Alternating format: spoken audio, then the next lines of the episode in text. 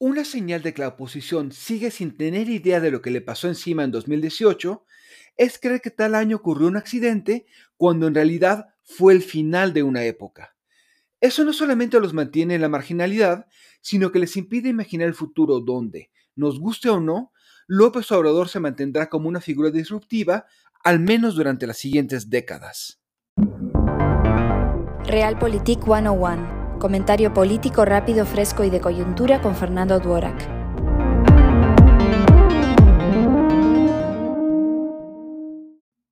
Si en 2018 fracasó un modelo de país más allá del triunfo de una persona, será un trabajo titánico reposicionar una alternativa.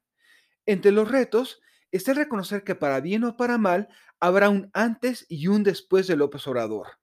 Remontar implicará más un ejercicio de imaginación, prospectiva y reconciliación que insistir en la restauración del pasado.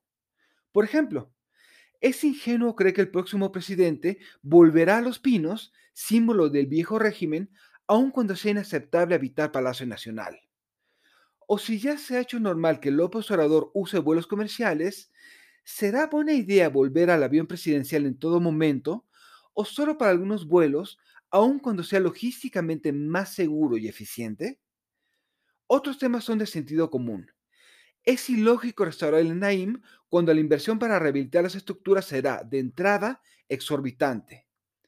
Aun cuando Santa Lucía demuestre ser inoperante, ambas obras son simbólicas para distintos grupos. Habrá que plantear una alternativa diferente a las anteriores si llegase a ser indispensable. También habrá que reconstruir instituciones desacreditadas por el presidente, asumiendo que sigan siendo necesarias. Eso implicará un ejercicio de calibración en lugar de la simple restauración. Incluso habrá que retejer relaciones con grupos de poder, como las Fuerzas Armadas, a partir de los espacios que ganaron este sexenio. Creer que las cosas volverán a ser como eran en 2018 es una idea mágica que mantiene a la oposición en la marginalidad. Lamentablemente siguen sin darse cuenta de ello, con lo que abonan aún más al discurso del presidente. Soy Fernando Durak y esto es Realpolitik 101. Hasta la próxima.